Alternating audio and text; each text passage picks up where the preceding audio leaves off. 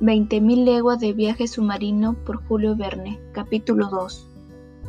Unas horas antes de recibir la carta del señor Hobson, no tenía yo la menor intención de perseguir el unicornio marino, pero aquella carta iba a cambiar el curso de mi vida. Nada más abrirla, supe que mi verdadera vocación consistía en dar caza al monstruo perturbador.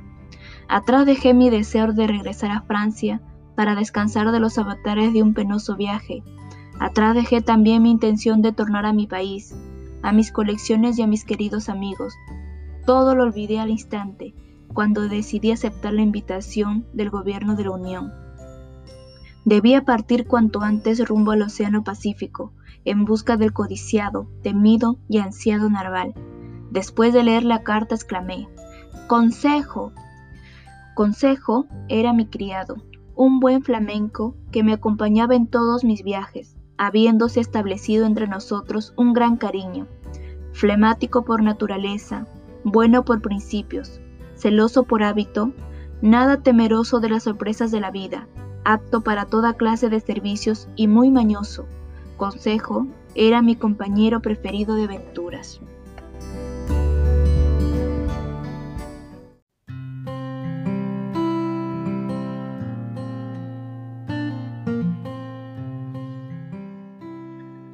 Los continuos contactos con los sabios del Jardín de Planetas del Mundo de París le habían hecho adquirir unos considerables conocimientos sobre el tema de la historia natural.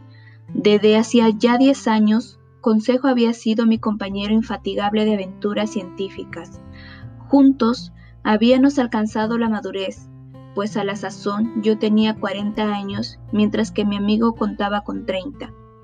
El único defecto de Consejo era su desorbitado amor por las formalidades, no habiendo conseguido en todo ese tiempo que dejara de hablar en tercera persona. Si bien me había acompañado siempre sin ningún inconveniente, en esta ocasión me parecía oportuno pedirle su opinión, pues se trataba de iniciar una aventura que podía prolongarse indefinidamente. Cuando mi criado respondió a mi llamada, me dijo, ¿El señor me llama? Sí, prepárate, pues partimos dentro de unas horas, como gusta el Señor. No hay minuto que perder. Guarda en mi maleta todos mis utensilios de viaje, por favor. ¿No volvemos entonces a París? Sí, claro está, pero dando una vuelta.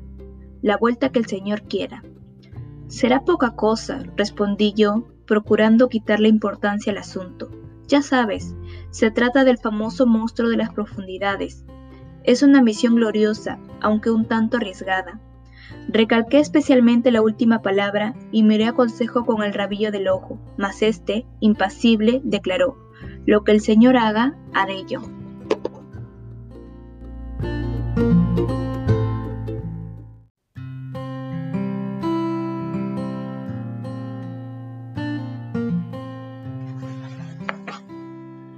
¿Lo has pensado bien? No quiero ocultarte nada, es un viaje que no tiene asegurado el regreso.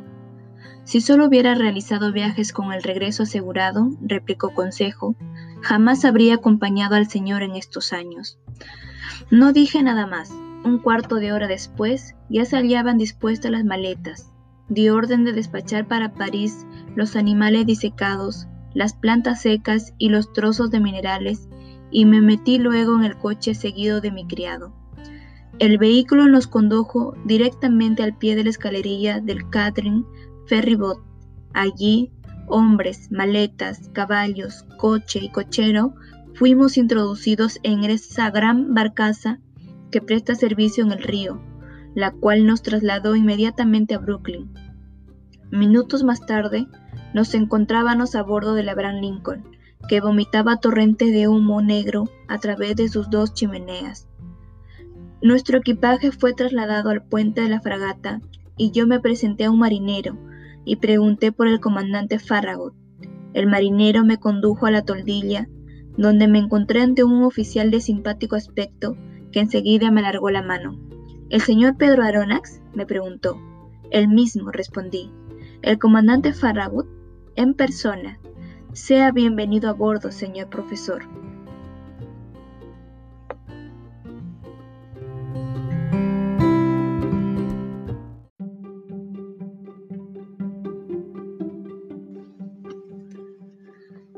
Tras las salutaciones de rigor, dejé al comandante el cuidado del aparejamiento y fui conducido por un marinero a la cámara que me había sido destinada.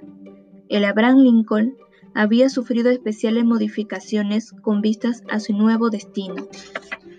Era una fragata de gran velocidad y potencia, provista de aparatos de doble caldeamiento que permitían elevar a 7 atmósferas la presión del vapor. Gracias a esta presión, la fragata alcanzaba una velocidad media de 18 millas y 3 décimas por hora. Me satisfizo plenamente mi camarote, situado a popa en un lugar muy cercano al de los oficiales.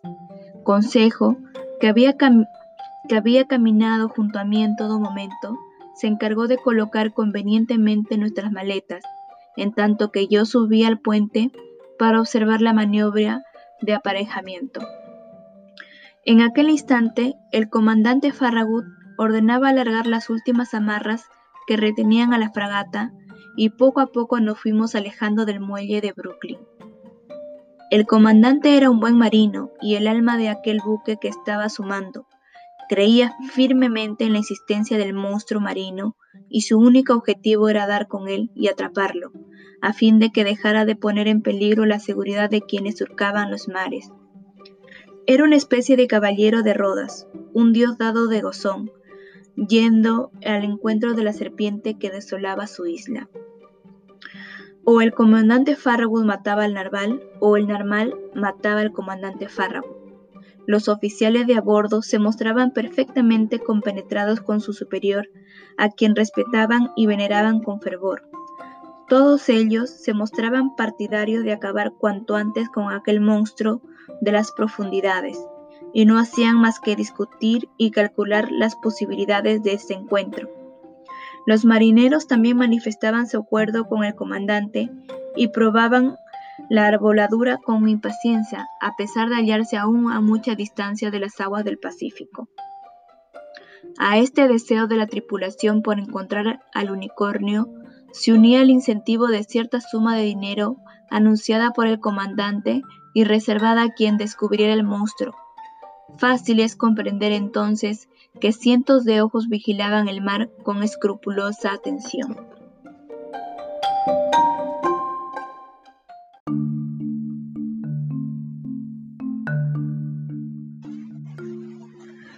Consejo era el único hombre en el Abraham Lincoln que se manifestaba indiferente al entusiasmo general. Aparte de las especiales adaptaciones que había sufrido la fragata para llevar a cabo un viaje de esta envergadura, el comandante Farragut había dispuesto que el buque contara con los aparatos necesarios para pescar al gigantesco cetáceo. Podíamos competir con el mejor ballenero, pues poseíamos todos los ingenios conocidos, desde el arpón que se lanzaba a mano hasta las balas explosivas y las flechas barbadas. Sobre el castillo había un cañón perfeccionado de paredes muy gruesas que enviaban sin esfuerzo un proyectil cónico de 4 kilogramos a una distancia media de 16 kilómetros. Pero si esta fuera poco, la fragata contaba con un arma incluso más poderosa, si cabe que las ya descritas, el famoso Ned Land, rey de los arponeros. Era Ned Land un canadiense con una habilidad poco común y que no conocía rival en su peligroso oficio. Poseía destreza, sangre fría, audacia y sagacidad. A sus 40 años se había convertido en un individuo que llamaba la atención por el poder de su mirada, su elevada estatura, su aspecto grave, poco comunicativo y una cierta violencia que le hacía mostrarse rabioso cuando le contrariaban, eran los elementos más evidentes de su personalidad. Los ojos y los brazos de Ned Land constituían las mejores armas de Abraham Lincoln. su condición de canadiense y mi condición de francés sirvieron para acercarnos desde el primer momento. Pasábamos largos ratos conversando y él me contaba historias de su familia, una tribu de audaces pescadores oriunda de Quebec y de sus aventuras por los mares polares. Así, desde el primer instante, Ned y yo nos hicimos buenos amigos.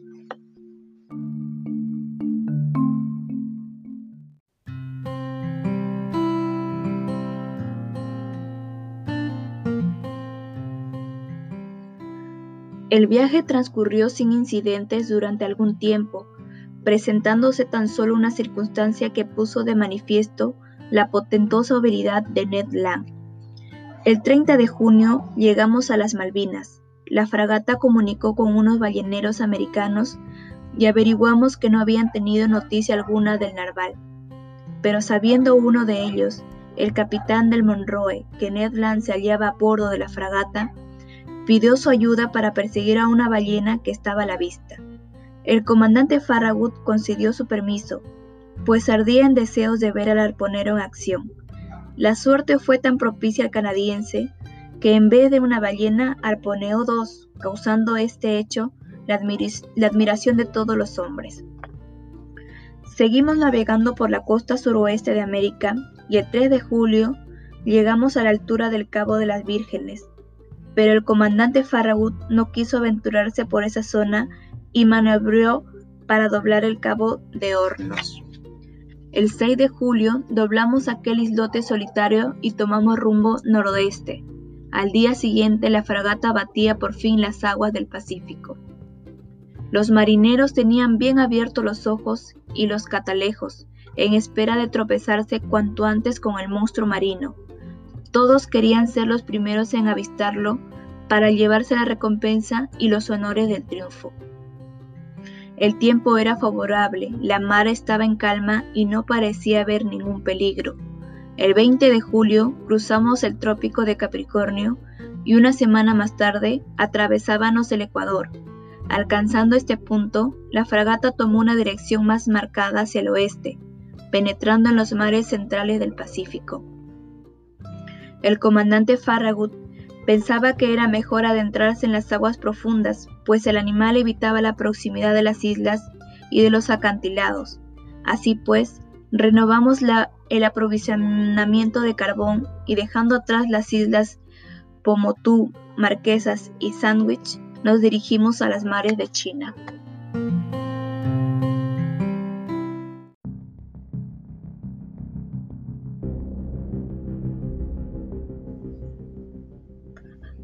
Nos hallábamos a 132 grados de longitud, cortando el trópico de Cáncer. Yo me había acercado a proa y miraba al horizonte apoyado sobre la batayola de estribor. Consejo estaba a mi lado. La tripulación encaramada sobre los obenques oteaba las aguas mientras los oficiales armados con los anteojos nocturnos escudriñaban la oscuridad creciente. Bien, le dije a Consejo, he aquí la ocasión de embolsarse la recompensa. Permítame decirle al señor que nunca he contado con esa prima. Por otro lado, el señor debe estar ya convencido a estas alturas de la inutilidad de la acción. Tienes toda la razón, repuse. Hemos acometido esta historia con excesiva ligereza cuánto tiempo perdido. Hace seis meses que podríamos estar en Francia. Creo que se burlarán del Señor si me permite el Señor expresar mi opinión, y el Señor no habrá llevado más que su merecido. ¿Eso crees? Cuando se tiene el honor de ser un sabio como el Señor, me ha de exponerse uno a ciertas. Pero Consejo no pudo terminar su disertación. Ned Land gritó en pleno pulmón objetivó la vista a sotavento. Nos acercamos todos, como un solo hombre, al lugar donde se encontraba el arponero y miramos en la dirección indicada. Ned Land no se había equivocado. Pronto quedamos rodeados por una especie de polvo luminoso. Después se alejó dos o tres millas, dejando un rastro fosforescente semejante a los torbellinos de vapor que despide la locomotora de un expreso. De improviso, sin que apenas tuviéramos tiempo de darnos cuenta de lo que estaba pasando, el monstruo se lanzó sobre el Abraham Lincoln con espantosa rapidez. Se detuvo bruscamente a veinte pies de sus cintas y se extinguió como arte de magia, pues no desapareció sumergiéndose en las aguas, sino de repente, como si el manantial de tan brillante fluvio se hubiese agotado de pronto. Después apareció de nuevo al otro lado del buque, sin que nadie supiera si había dado la vuelta o había pasado por debajo de la quilla.